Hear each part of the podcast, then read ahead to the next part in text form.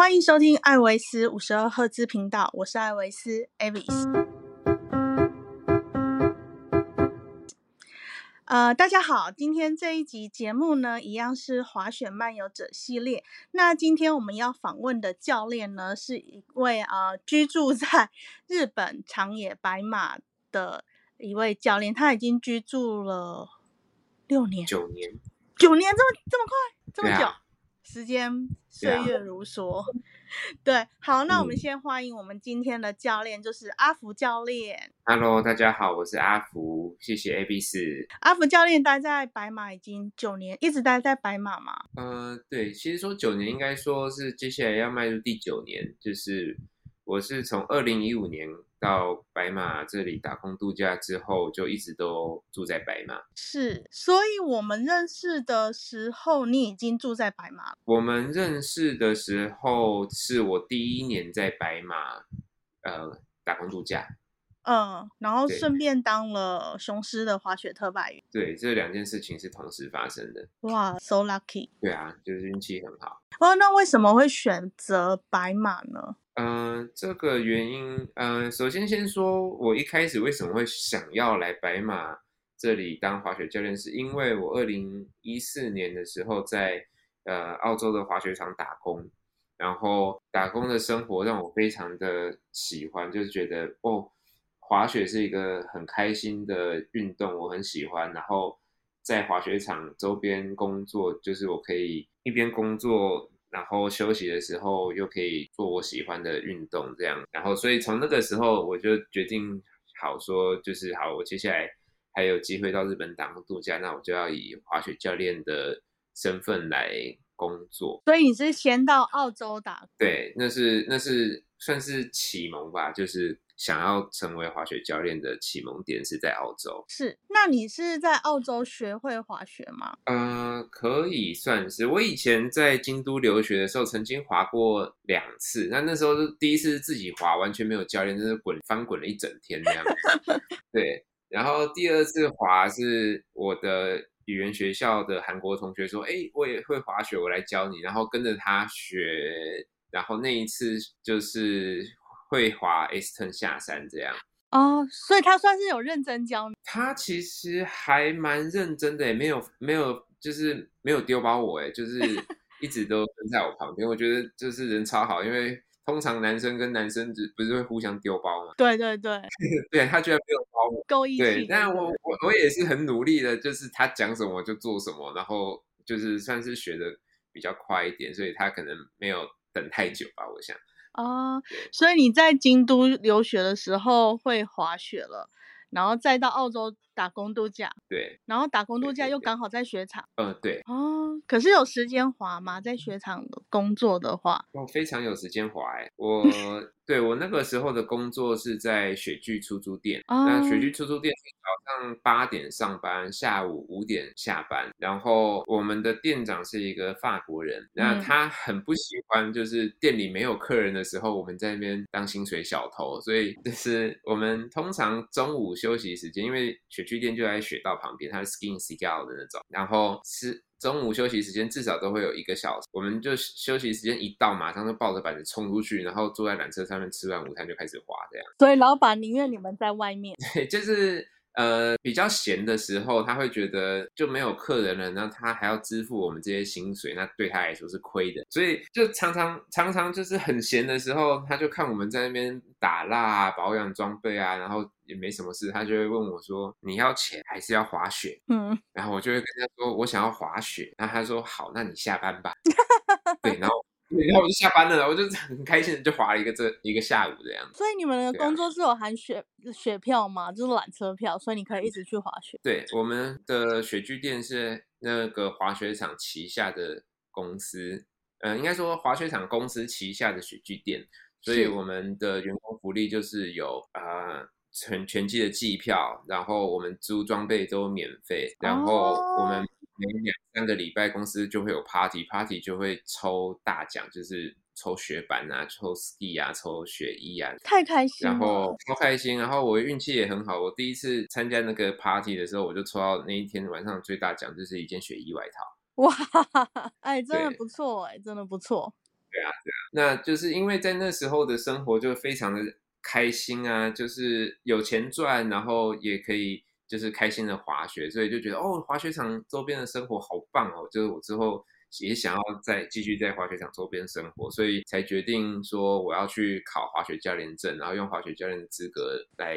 日本这边工作。然后当年二零一四。是夏天的时候在澳洲嘛，然后我二零一五年回，就是一月的时候回台湾，然后那个时候最有名的呃有举办考试的教学机构就是白马村的那个 Evergreen Ski School 那边，对对，大部分的台湾的教练都都应该都去那边考过，对，然后那个时候我呃就安排好要去。考试，所以我就计划在白马这里待呃三个礼拜，哎，应该说总共待四个礼拜，就第四个礼拜考试这样。然后在这之前去了班尾高原，因为我离开澳洲滑雪场之前，我又抽到一个很棒的奖，是可以在班尾高原免费滑一个礼拜。你的运气也太好了，住宿加上雪票免费哦。超开心，超开心！而且那时候刚好是二零一四一五那个雪季，雪况超无敌爆炸之好，就是第一次体验到就是在松雪里面会溺死的感觉，就是在班尾高。所以其实有点冥冥中注定你就是要来滑雪的那种感觉。对，我觉得那时候就是一切都是老天爷安排好，就是把我导向这条路，就是所有好的机会都。都让我遇上了的那种感觉，所以你是在 Evergreen，就是在白马考到教练执照的。对，然后就是考到教练执照之后，我就先回台湾的冲浪店打工，然后同时申请那个日本打工度假签证。那申请到之后就开始找日本的工作，然后的那个同时刚好雄狮旅行社办了第一届的那个滑雪特派员的选拔，是，然后就我。然后就所有的面试，就是所有的那个机会我都试嘛，所以那个选拔我也有去参加。然后我觉得也是运气很好，就是呃，大家给我的呃评价都不错，所以最后也很就是幸运的选上。的同时，我这边就是应征 Evergreen 那边的滑雪教练的工作也应征上了，所以其实我那时候陷入了两难，就不晓得到底该选哪一边。嗯哼哼，对，后来是后来是跟就是就是跟雄狮的主管讨论过之后，雄狮的主管愿意让我就是主要以呃 Evergreen 的工作为主，然后我假对假日的时候去帮他们采访写报道这样子。其实你那一年真的很运气很好，工作运也很好。对啊，就是贵人运也很好，工作运也很好，所以我现在一直都觉得就是还蛮感谢。那个时候遇到的这些主管啊，就是说，所以就从那个时候开始，就一路待在日本了。嗯，就是那。个雪季过完的时候，呃，公司的主管就问我说有没有兴趣继续待在白马过夏天。我说好啊，那就继续待下来。然后发现白马夏天也很好玩，就很多户外活动可以玩，然后就一直待下来。其实台湾的人比较不熟悉白马的夏天，因为大家会去白马都是冬季滑雪的时候嘛。嗯，对啊，而且白马村对于夏季的宣传也比较少一点，但其实这里夏天能够玩的东西很多，就是其实可以找时间再再再再开一集，对啊，因为这里玩的东西真的太多，讲不完。对，因为因为我觉得白马村的夏天，应该他们现在针对的对象都是日本自己人，自己国内的人比较多，主要是日本国内市场。对，然后冬季的时候，感觉一开始是针对澳洲人比较多，对不对？一开始是是，那你这几年的观察有什么变化？就是白马村的滑雪状况。嗯，白马村以前真的就是澳洲人占大多数。那其实，在更以前泡沫经济时代，是绝对是日本占大多数嘛。是。后来泡沫经济结束，然后呃，九八年长野的冬季奥运结束之后，就开始越来越萧条，然后就开始陆陆续续有些雪场关了嘛。在二零一零年之前是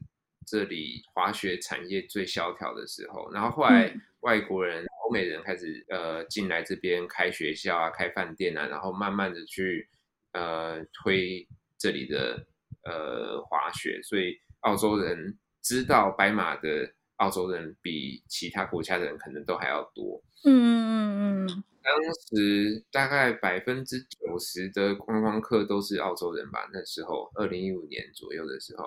走在路上都是法闭眼的。然后后来慢慢的就是因为呃上一次冬季奥运是在中国嘛，所以中国那边开始在推，然后在同时因为台湾、香港的滑雪圈子越来越扩大，像很多人开始出来考滑雪教练呐，然后很多旅行社开始在推。滑雪旅游，所以这边的华人市场大概就是从二零一五一六年左右开始慢慢越来越大吧。然后华人市场大概可能原本占比只占了百分之十趴，就是百分之十、百分之二十左右，那到现在已经开始成长到可能三四十有了吧。那是相对的。澳洲人有消退嘛？就是他们的人数，澳洲有相对消退一些，但最主要应该还是是华人圈的成长变大。嗯，这单纯只有澳洲那边消退了。嗯，所以其实也蛮乐见，就是比较多的华人去。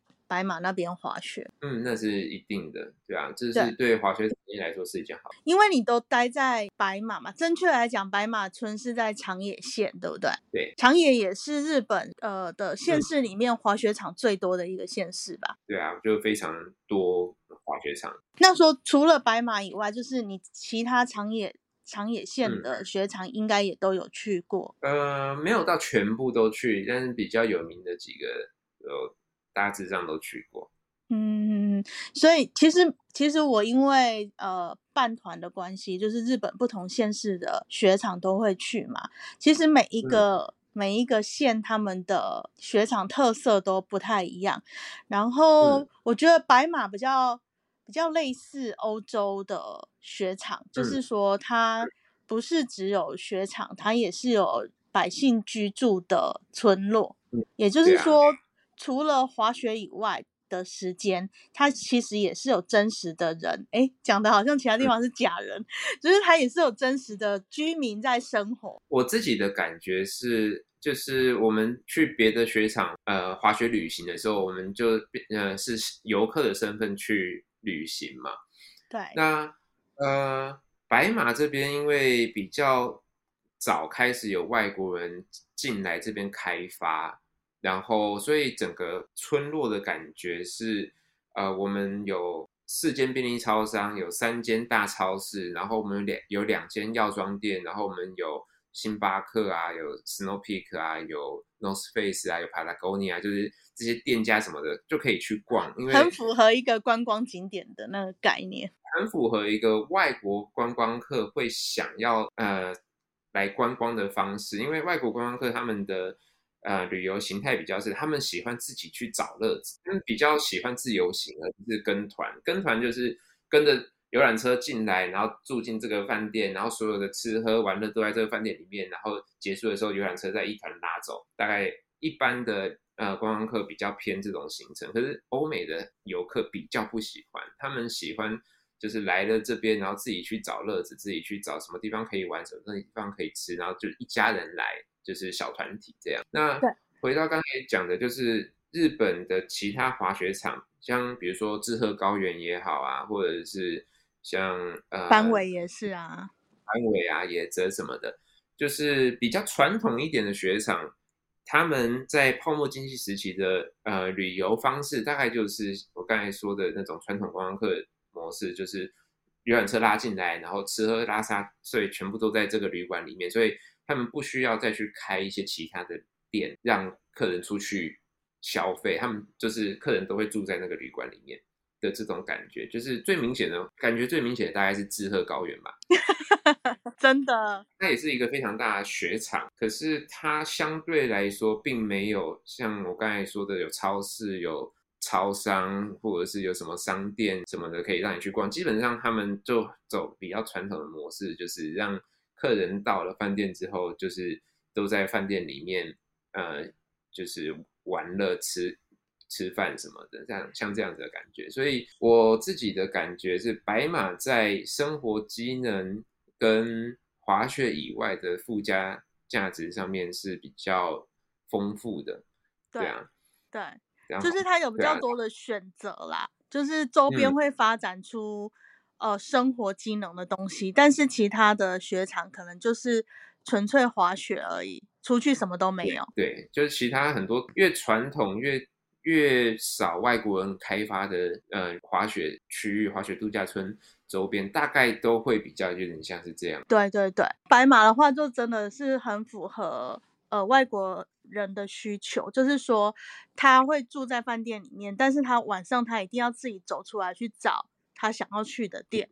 而不是帮他安排好的。对啊，因为外国人最喜欢就是跑趴、酒吧、吃在饭啊什么的。你把他关在旅馆里面，他怎么可能受得了？他一定想要自由啊！谁想要被关在里面的感觉？是出来旅游呢？我想要，他们都会有一种我想要出去出去看看，然后难得都出国了，我想要看看这个地方的样子。对对对，所以白马走路什么都没关系，这样子走个二十。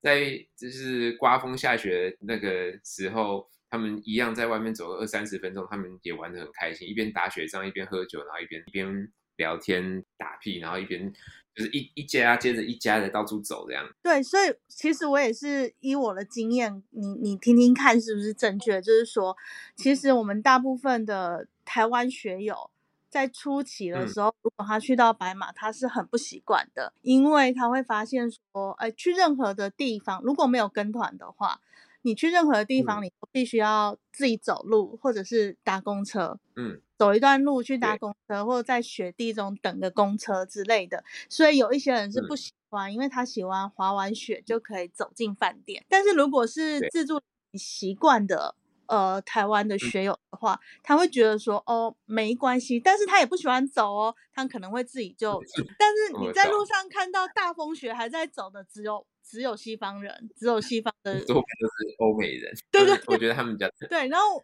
对啊，真的是非常非常少会做这件事情，那即便说他喜欢把。他有呃自助旅游丰富的经验，他也会选择说他要租一台车，他也不会自己在外面走路这样子。所以我也觉得这个可能是东西方滑雪者的差异在这个地方。所以有时候去白马的时候，我们在选择就会选一个呃旅馆或饭店，它是真的离雪场很近很近。那这样子的话，我们的。对对，尽量，然后这样我们的呃，我们的台湾的学友们可能就接受度会比较高一点。那你的看法是关于这一方面？我觉得，嗯，但一部就是有很大一部分是东西方的文化差异嘛，就是旅行的习惯上的差异。那再来就是，我觉得因为台湾其实真的真的是一个非常便利的地方，嗯，就是如果出国。去玩过的，就是自由行，曾经体验过自由行的人，应该都会发现，其实台住在台湾真的超级方便。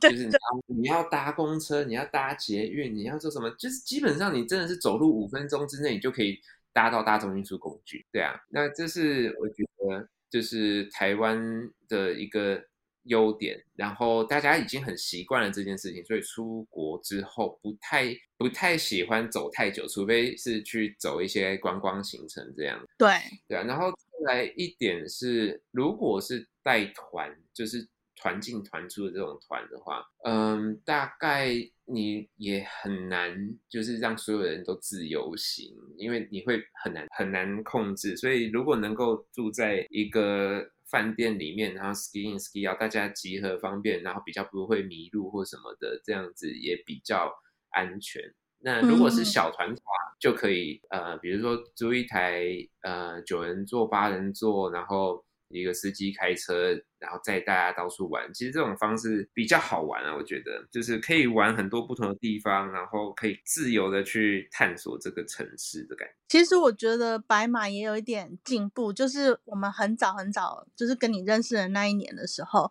你如果要在白马村的任何据点移动的话，呃，嗯。叫只有计程车的选择，而且费用比较高嘛。那一直到最近几年，就是白马，我觉得他们也有在发展一些呃便利的交通，促促进各个地方的，就是活动吗？就是让让观旅客们会比较舒服一点的移动。对啊，因为就像刚才说的，白马这边的外国。观光客的占比非常的高嘛，然后呃这边的旅馆啊，或者是滑雪学校啊，也很多都是欧美人开的，所以他们像比如说以前在 Evergreen 的时候，Evergreen 他们甚至是自己自己去经营那个接驳车，哦，就是对他们会自己经营自己的接驳车，那来上课的学生可以搭接驳车来跟我们上课。那因为有这样子的推广，所以滑雪场也开始经营接驳公车了。然嗯后说有免费的接驳车跑几个比较近的雪场，或者是有收费的接驳车，就是可以跑所有的雪场。然后像去年冬天开始在试营运一个类似像 Uber 的计程车，对，就是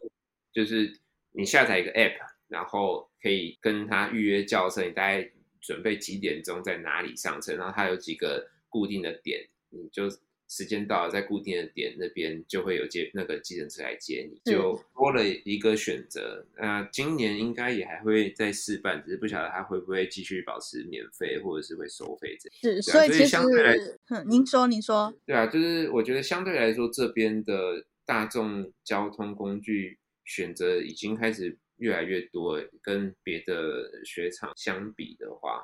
其实算是比较努力在做的。嗯，我觉得是都有在进步啦，算是还不错。嗯嗯，因为嗯他们也是少数，呃，就是就是雪场跟地方的公车都有合作，就是会做嗯循环巴士这件事情。对我觉得，我觉得是很不错。对啊，有循环巴士其实真的差很多。对啊，那他们他们比较就是比较还需要改进的部分，大概就是他们通常在等到十二月才会把当年的 那个对对对，才会车把班当当年当年的车班班次表给确定下来，所以常常常常会有客人或学生问，就是十月、十一月的时候在安排行程嘛，就会问说，哎，那那边的车怎么搭或什么的，然后我们都很难回答，因为我们都只能用前一年的资料跟客人说明，可是。实际上到了十二月的时候，可能这些这些车班的时间会稍微有点调整或什么呀。对对对，因为其实日本的动作真的没有那么快。然后今年，其实我自己的感觉，今年就是大家好早哦，好早就开始安排那个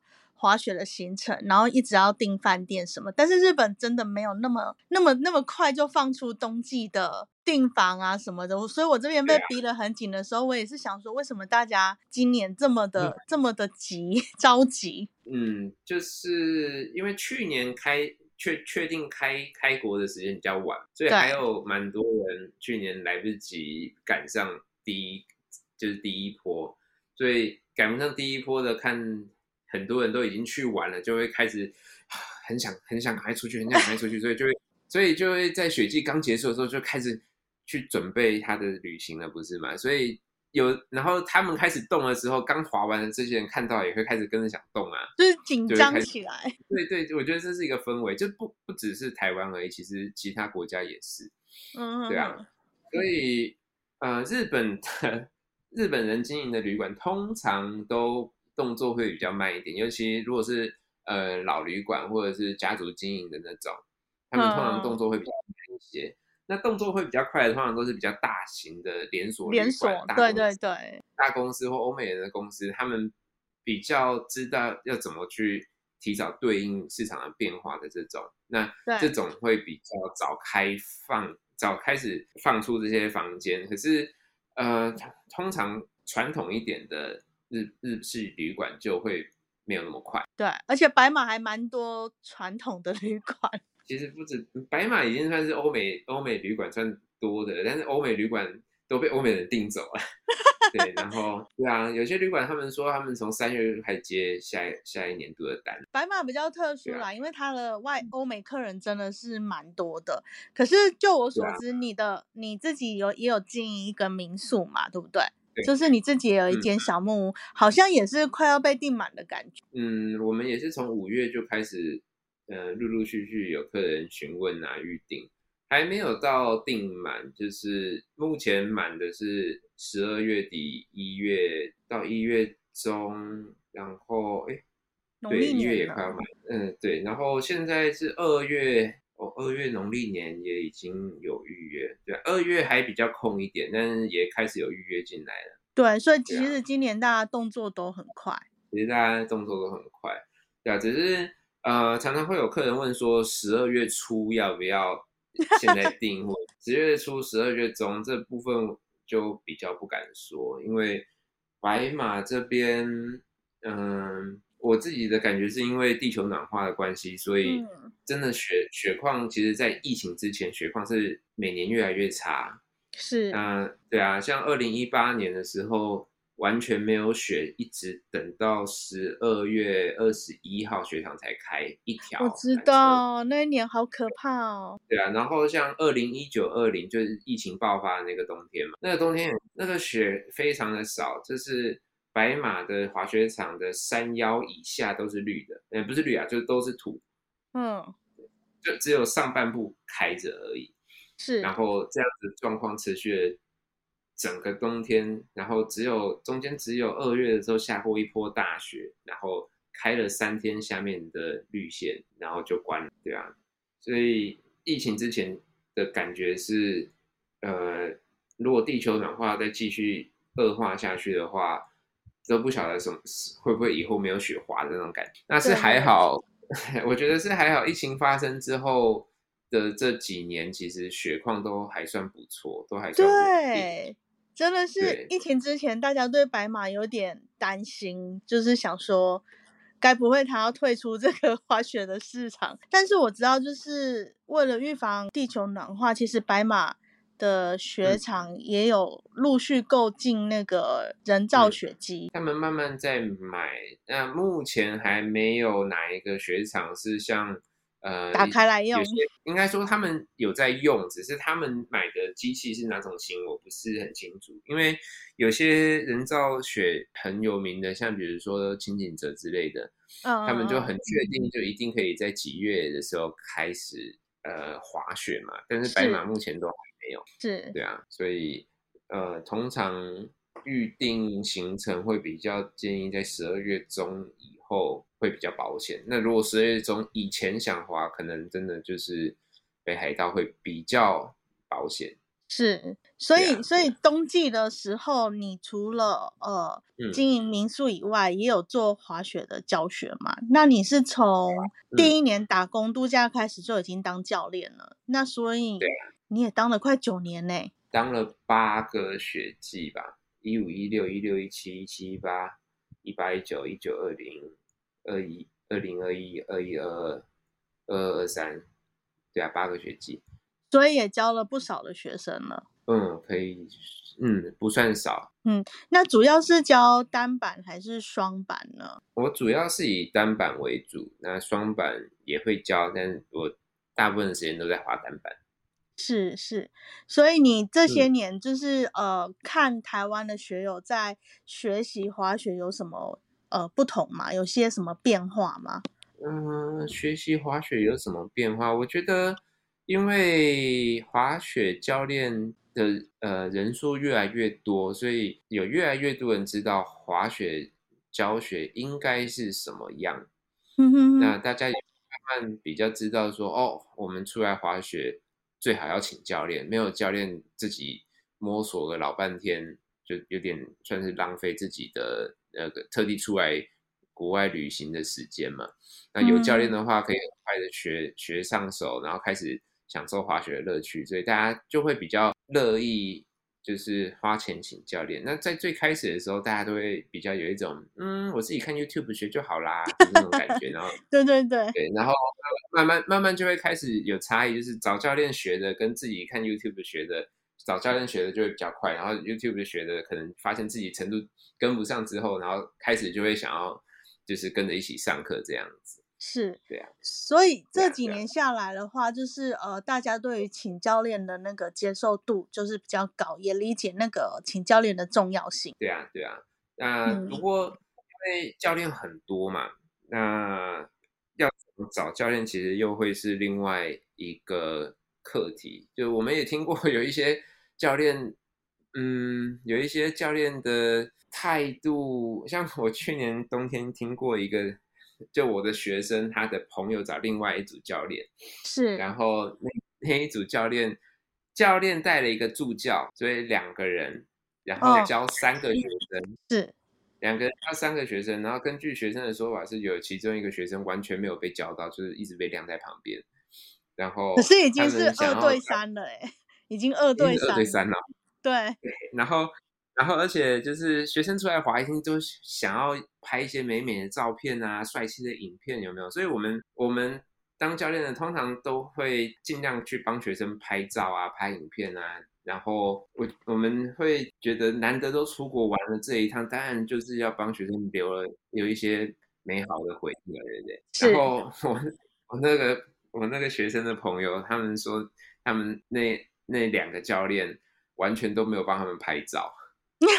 跟他们 已经有提出要求了哦，可是完全都没有受理，所以他们一怒之下，原本接下来几天也是要跟那个教练上课的，就是就钱也不拿了，然后就直接再跟我再问有没有其他推荐的教练，然后再跟我推荐的教练上课这样。所以，所以这也是一个问题啦。就是说，其实我们录这几集有关滑雪的，我们也有询问过一些教练。因为去年一开放的时候，就是很多人要出来滑雪，然后也有出现非常多新兴的教练，就是很新的教练。然后每一个教练呢，都有自己的平台去招生嘛。但是，但是学员们有一个问题，就是他们很难去判断，或者是说没有一个标准告诉他们怎样选。教练是比较好的，对啊，这确实也是一个还蛮困难的问题。那通常像我们是在业界待比较久一点的教练，然后就是会留下比较多的学生的评价，或者是我们曾经滑雪学校工作过，我们有滑雪学校工作的经验。所以第一个是曾经在滑雪学校工作。过一段时间的教练，通常他会比较知道怎么去教学，因为考完教练证只是单纯有那个证，但你没有实际在一个学校里面工作过的话，呃，就有点像你没有实习过，你就要直接带枪上阵的那种概念。嗯嗯嗯，对，所以所以没有在那个滑雪校工作过的教练，跟有在滑雪校工作过的教练，呃，学到的一些经验会教学经验会不太一样。然后再来就是。呃，这个教练他的口碑，就是如果呃这个教练，比如说我们在某个平台或者在某个群组什么的，就是询问这个教练，然后都没有人知道他是谁的时候，那他可能就是相对在业界是比较新手的教练。那也不是说新手就不好，呃，有些有些新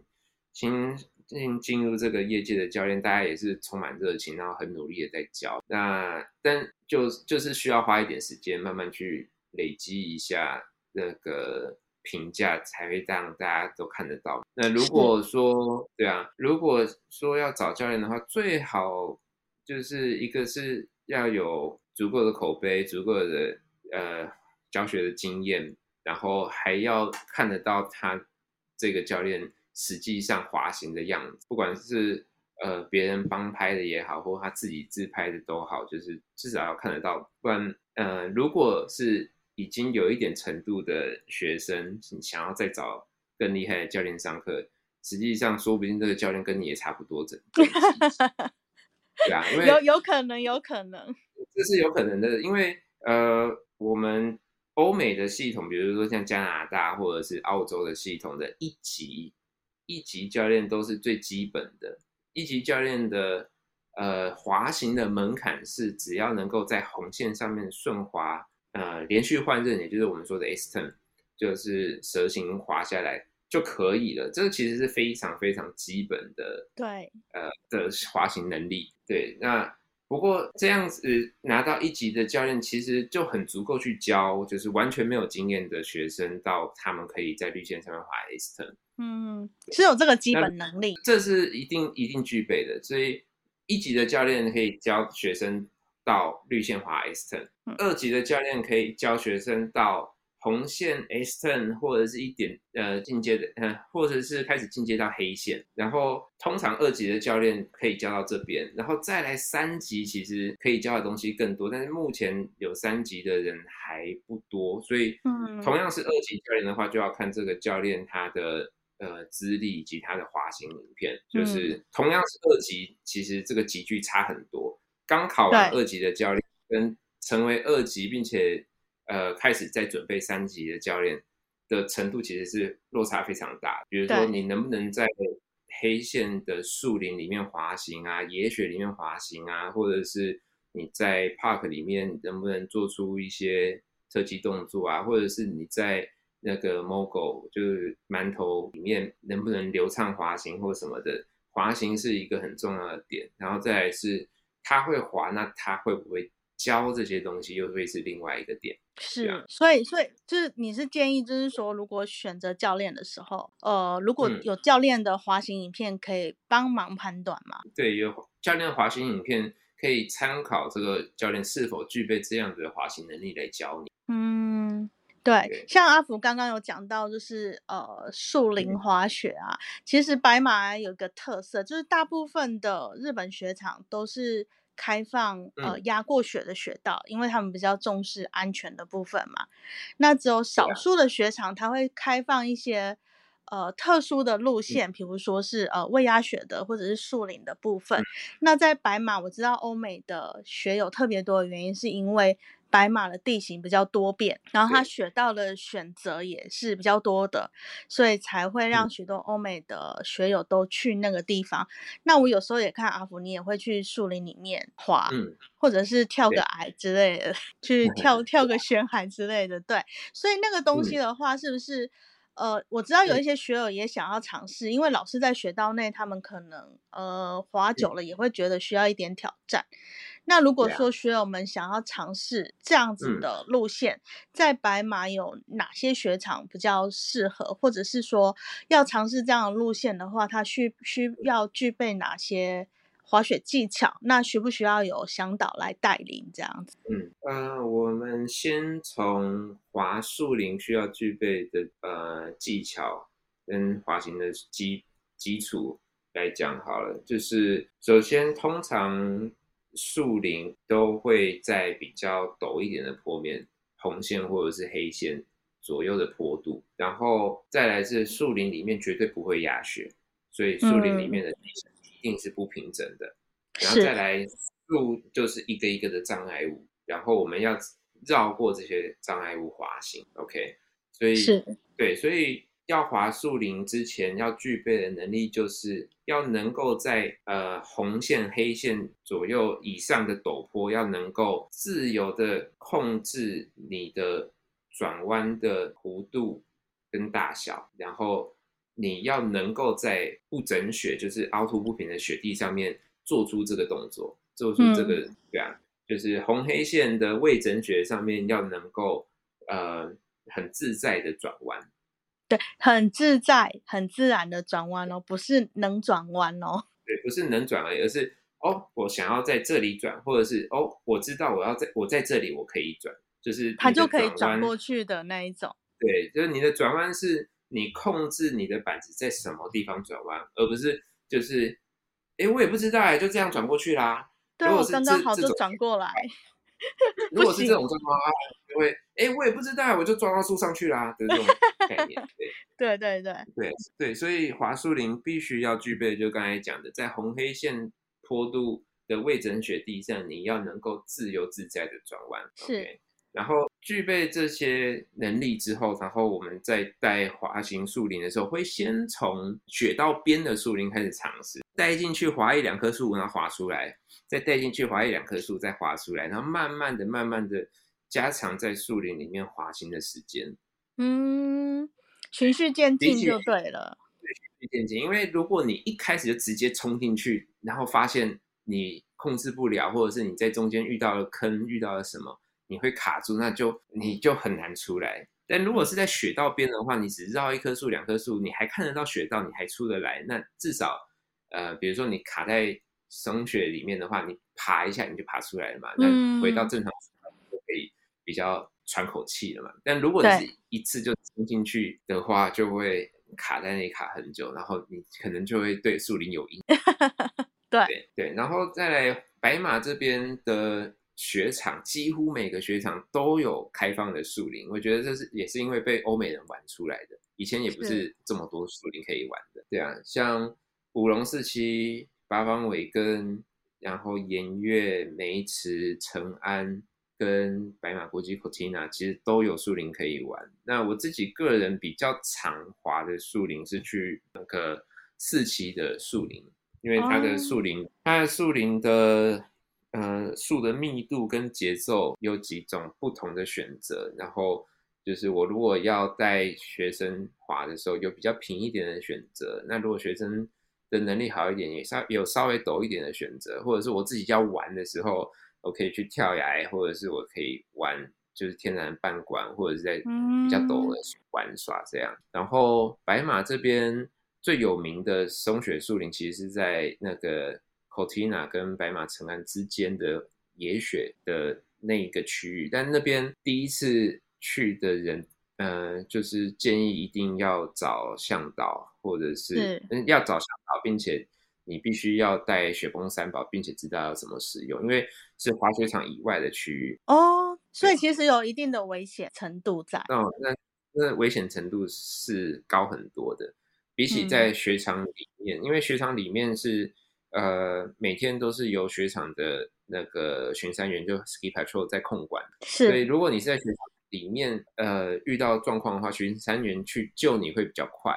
那如果是在雪场以外的区域的时候，你就必须要报警，然后就是请雪场的人在特地去外面救你。那因为不是他们的呃控管的区域里面，所以他们出去也会比较花时间，并且要花比较多的费用。嗯，就是学友自己要去支付这一个费用。对啊，那只要是滑树林，嗯。滑雪场外的树林，就是建议一定要找向导。滑雪场内的树林，就是看你自己的等级跟那个树林的等级。如果你对这这一个雪场的树林不熟，并且你自己的能力还不是那么的有自信的时候，就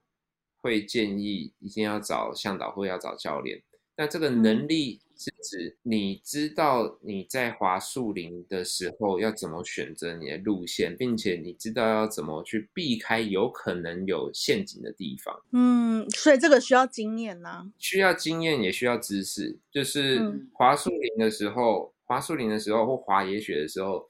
我们都会尽可能的走在高点。就比如说这。前面是一个山脊，好了，我们就如果这个地方是我们不熟悉的，我们会留在山山脊的。上面滑最高的地方，对，会留保保持自己在最高的地方，直到我们可以看清楚下面有没有谷，有没有沟啊，有没有出口，出口接到哪里是，然后然后我们才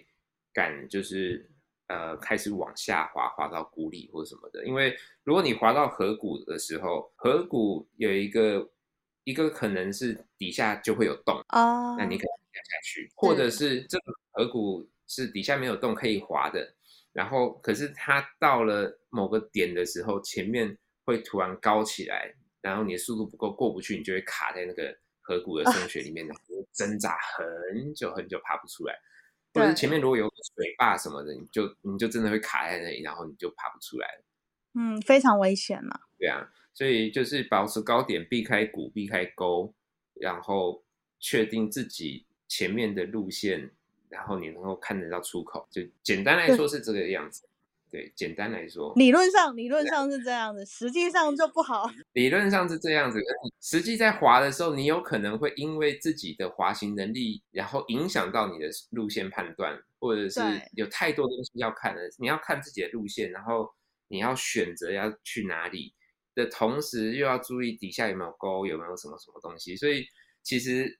这真的很需要经验跟技巧，对啊。所以，那如果学友有兴趣的话，他们要怎么去寻找这方面的向导或者是教练？找你这方面的向，嗯，一个是找我，对啊，然后另外一个是找那种专门做 bay country，就是所谓 bay country，就是爬山上去滑雪下来的那种公司，就是有一些在地的向导。这种也可以，这种也可以参加，对啊？那或者是如果你们想找我们，就是找我，找你比较快，这样子还会比较快。对啊，对啊。所以其实阿福今年的呃冬季的滑雪教学也也已经开始预约了嘛，对不对？对啊，对啊。对啊，大家如果想要找阿福教练教的话，也要赶快压住他的时间，不然他也是有点 popular 这样子，不太好约。就默默的就。就就还蛮多预约这样，对，所以你在长野的白马已经那么久了，那在嗯现在节目的最后的话，如果说我们白马村，白马村有几个雪场？八个还六个？白马村吗？嗯，白马嗯村要从南边的椰之月开始算，椰之月、鹿岛枪、一路算过来，对，呃，五龙翻城市期，这要算一个还是要算三个？如果算三个的话，那这样子就五个了。然后再对，来八方、盐月、梅池、成安、口缇娜，所以是十个。十个嘛，对不对？这十个，雪场的话，呃，按照不同滑雪程度的滑雪者，你会怎么推荐他们去哪个雪场？因为比如说初学，他真的不需要每个雪场都去。嗯嗯，但是如果进阶者的话，进阶嗯者他可能可以哪一个雪场去挑战之类的。嗯，零经验的话，当然最推就是梅池或者是范森。梅池的话，因为整个呃初学的雪道非常的宽广，然后又平坦，所以比较不会像有些雪场的初学道是弯弯曲曲的，然后不够宽，常常会跟人家碰在一起、撞在一起的。嗯就是嗯，梅池、梅池或者是范森是还蛮常带学生去滑的。那呃，有些学生因为觉得梅池那边的生活机能没有那么好，所以他们会选择住在白马村里面。那这这种时候，我会比较常带去范森。嗯，范对，神那范森下面，对，范森下面的绿线其实也是还蛮平缓的，然后很好教学。然后它有平缓的绿线，然后旁边就有一个稍微陡一点的绿线，然后在旁边有陡的红线跟陡的黑线，所以就是可以这样循序渐进上去，是，啊。然后再来就是，如果是已经会在红线上面滑 S ten 的学生，就已经可以在红线上面就是到处跑的学生，那接下来就是要看他想要往哪个方向精进。那如果是想要继续继续练习他的呃基础滑行，然后把黑线也滑好，然后开始滑一些未整雪的话，那呃四七或者是五龙是我还蛮常带的。是，对，那如果说是已经会划红线了，然后 S turn 做的也不错，开始挑战绿线，然后也想要开始玩一些地形，所以地形就是在雪道旁边的山山壁，你嗯，要滑上去滑下来那一种。滑上去滑下来，滑上去滑下来，然后稍微跳一下或干什么的。呃，如果是比较偏这种取向的学生的话，我可能会再去研乐。研乐它的天然地很好玩。嗯哼哼，对啊，对，像对像我有些学生，他们是已经可以 S turn 下红线，然后他们想要修他们的 S turn，然后挑战黑线嘛。那像我可能就会带他们先在五龙或者是四期先练他们的红线 S turn，然后带他们到黑线，然后他嗯们接下来我还想要再玩一些天然的地形或什么的，五龙四期可以玩，那四期我也会带他们去玩。那所以像这些比较进阶的滑行能力好的学生，其实呃五龙四期跟颜悦这两个都是不错的选择。然后再嗯来更进阶、更进阶一点的学生，黑线已经可以 S turn 顺下了，然后开始要往其他的领域发展，比如说要 carving 也好，树林也好，或 park 也好的话，park 的话最推就是四期的 park 或者是颜悦的 park，然后树树林的话，我会推荐去四期的树林，然后四期的树林不错。那梅池的 DVD 也很有名，只是梅池 DVD 的树林它的树的密度比较高，比较密，比较密，然后中间会有一些呃起起伏伏，或者是会有一些沟，啊，所以动作要更灵敏。就是你要能够控制的更精细，然后并且你要你的路线选择能力要够好。是，对，像 我这个雪季滑那个 DVD 树林的时候，有一次我滑下来，然后就看到有一个外国人跌到那个河里面。啊，对他就是他就是走的走在那个路线上面，然后那个路很小条，旁边就是旁边下去就是河嘛，然后他啊，没有没有刃没有卡好，然后就滑下去，然后就滑滑到河里面，然后我就在旁边就是帮他上来这样子。是要伸出援手，要伸出援手。就是我们看到有有人遇到麻烦，我们都会伸出援手，对啊，因为对这是一种互相嘛，将来总有一天会轮到你的，对啊，所以呃，梅斯的 DVD 我比较比较推荐，就是真的很有经验的、很有华树林经验的学生再再带去梅斯的 DVD，那。梅斯 DVD 在滑的时候，通常我只滑最上面的那一小那一小片区域，对啊，嗯。因为对，就是比较简单一点，是。然后下来之后就有缆车继续坐上来这样，啊。这样，然后再来就是如果想要练习 carving 的话，carving 的话在舞龙或者是在范森都是不错的选择，就是他们的绿线的坡度啊跟宽度都不错。但是舞龙那边的话，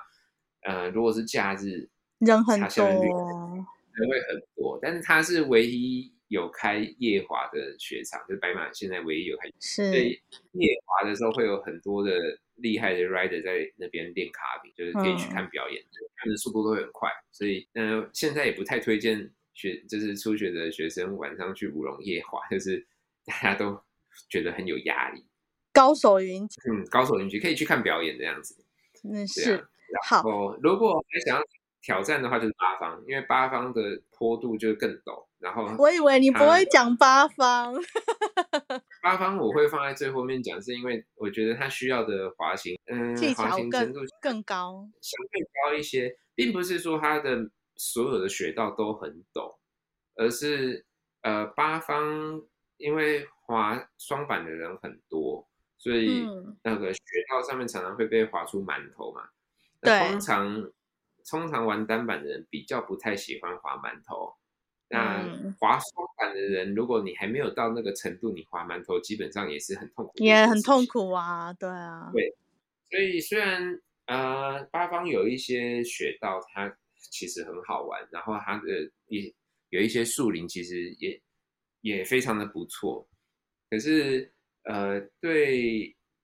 我们来说，对我我们这种程度的人来说，滑八方是很轻松的事情。可是对大部分的学友来说，滑八方下山的时候，通常大家都就都还蛮蛮疲累嘛，蛮疲劳的，就会被那些馒头震到飞掉这样子。对对对，对啊，滑就是完有一点怀疑人生，所以真的是会滑到一半怀疑人生，然后还滑不完。但是从山对，山顶到山脚满满的馒头，就是呃，比如说早上是松雪，然后到了中午就已经被塑形出，就已经被塑形出一颗一颗的馒头，到了下午就是真的从山顶到山脚都是馒头，扎实的馒头，扎实的馒头，对，扎馒头不整雪，就算它本来是整雪的，也会被划成馒头。所以，对，所以就是呃，最后再去挑战，要去八方的话，就是可能要做好心理准备，然后要找好路线，然后避开那些就是有可能会有馒头的路线，这样。嗯，是。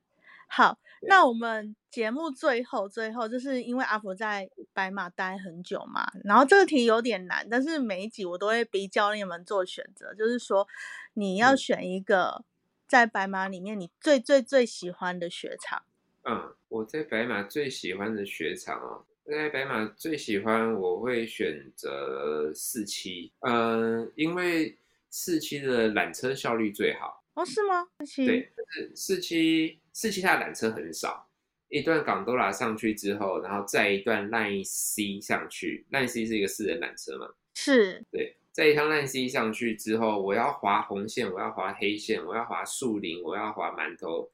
都有，而且我要滑 Park 也有。但是它不是滑完都要回到最下面。不用啊，它滑就是我刚才说的红线、黑线、馒头、树林、Park，滑完都是回到烂 C，然后烂 C 上去再一趟，然后又可以再选一个不同的，再再滑一次。嗯哼哼哼，所以我个人，我个人最常去玩的雪场是四期，因为就是我想练的东西，我想滑树林，或者是我想要滑馒头，我想要滑 Park 什么的，就是四期一条缆车就可以。是，所以它的对地形是综合来嗯讲，就是都都有嗯包含的那一种。对，综合来讲都有包含。教学的话，我首选会是梅池吧，嗯，就是只要学生的程度是在红线以下，不需要划陡坡的黑线的情况下，原则上在每一次都可以，一切都可以解决。嗯，教学最好的地方，教学方便，对啊，然后再来盐月的天然地形我很喜欢，就是一趟港珠海上去滑一整条。那个下山的路线，它旁边做出来的天然地形可以玩的非常的开心。是，对啊，嗯，我主要自己出去玩的时候，我会去四期或去盐月玩。然后，对啊，但是白马的选择真的太多了。就是虽然四期是我最常去滑的，但并不是说别的地方就不好。我自己个人其实呃也蛮喜欢去白马成安，因为白马成安通常不会有太多的游客，然后。它的雪道选择其实很多，然后成成安的位置在哪里啊？成安的位置介于梅池跟 Cortina 之间，它跟 Cortina 是连在一起的，所以它比较里面一点。它比较靠近 Cortina，然后因为他们两个是连在一起，所以比如说从 Cortina 滑野雪滑到呃成安之后，可以再。坐成安的缆车上来，回到 Cortina 这样子。哦，那可是他雪票是有通吗？他们上个学期开始就是都卖通票。哦，就是成安跟通票，之前是两者分开卖，然后也有卖合在一起的。那上个学期开始好像都是卖统票这样，但今年会怎么卖，要看到时候呃开卖的时候才知道。那如果是分开卖的话，我们通常都会提醒。客人或学生，就是如果要去口琴雅那边滑野雪的话，记得就是要连成安的票一起买起来。所以如果不滑野雪，其实没关系，这样子。不滑野雪没有关系。对啊，对啊。然后成安，其实我自己要选的话，比起 Cotina，，我自己更喜欢成安。就是为什么？嗯，其实成安的野雪也很好玩，然后人不多，缆车效率也不错。啊，树林也多，就是当大家都急去 Cortina 的时候，我可能就会跑去长安这样子。了解，所以你推荐了这几个雪场，但是我说只能一个嘛，所以你最后还是要选一个，就是最喜欢。如果是我自己，如果是我自己的话，呃，我还应该还是会选四期啊。就是如果今天今天要我带朋友一起去玩，我可能会先去四期玩这样子。只是首选四期这样子。嗯，对啊，就以我们的教，就是以我们现在的教练的滑行程度的话，我会选四期。所以这一季，这一季你的呃预约课程也排很排的快满了吗？是还没有到那么那么满，就是我们的民宿的部分比较满一点。那我的课程比较晚开始宣传，所以目前还。还有很多的时间可以教学，是那所以那个之后我会将阿福的阿福教练的那个 I G 或者是 Facebook 都把它放在我们的资料栏里面。那如果听众或者是学友有兴趣要去白马找你的话，其实可以现在就跟你联络了，对不对？嗯，对，没错。对，越早联络是越好啦，就是比较不会说哎想要去的时间。然后你被人家预约了，这样。对啊，其实大家想来的时间应该都会都差不多，然后就常常像上个学季或之前也常常发生，就是想要预约，可是已经都被预约满了这样。白马的话，就是最后最后就是呃，阿福教练给听众或者是学友想要去白马滑雪的时候要注意的事项。注意的事项哦，安排交通、住宿，然后还有哪些节日的时候要特别注意一些东西，这样子。因为其实白马也是蛮多蛮多人会去的地方。嗯，要注意的，首先是要现在就要开始准备看那个白马这边的旅馆啊，然后有没有房间之类。因为今年其实大家都真的还蛮早开始预约。然后交通的部分也要，呃，最好是提早提早一点开始订。那因为有很多不同的呃交通方式，比如说巴士或者是电车之类的，那这些都是看自己的行程安排，就早点选择。那最主要是到了白马之后，呃，因为白马这边的餐厅虽然很多，但是常常都会呃客满，被 对会被很多客人挤满了这样，然后就是好吃的餐厅你一定要早点预约。那这个早餐不是不是不用现在就开始预约，但是可能提早个两个礼拜、一个月左右，就越越是呃旅游旺季，比如说圣诞节、新年这种旅游旺季，就是要越早开始预约。那如果说不会讲日文，或者是不晓得要怎么预约的话，可以跟自己的旅馆联络。请他帮忙旅馆的，请旅馆的人帮忙，因为其实我们常遇到一些学生说：“哎，教练，你可以帮我去预约那个什么餐厅吗？”哎，教练，怎么怎么怎么的？对，但其实呃，这些餐厅他们比较熟的是那些旅馆，而不是我们这些教练。是对，通常都是旅馆会帮客人去安排这些事情，所以你是某某旅馆。然后打电话去跟这些餐厅预约，那可能这些餐厅还会因为你是我合作的旅馆，所以对对对对对，所以预约比较好说话之类的。但是你嗯，如果找呃教练去预约的话，这些餐厅基本上不太认得教练。对对啊，旅馆比较有那个可靠的那种感觉。以日本人的逻辑来讲的话，对，绝对是这样。就是很多很多时候，我们的学生都会请。想要请教练帮忙预约一些东西，或帮忙解决一些问题，但是他们呃都忘记了，其实旅馆的力量比较大，旅就是旅馆在这边当地的资源其实是比较丰富，其实是都是找旅馆去帮解决，就是旅行上的一些问题会比较快速。嗯，了解。好，所以这个雪季呢，呃，我们社团其实也会去白马啦，所以到时候还要请阿福教练多多帮忙。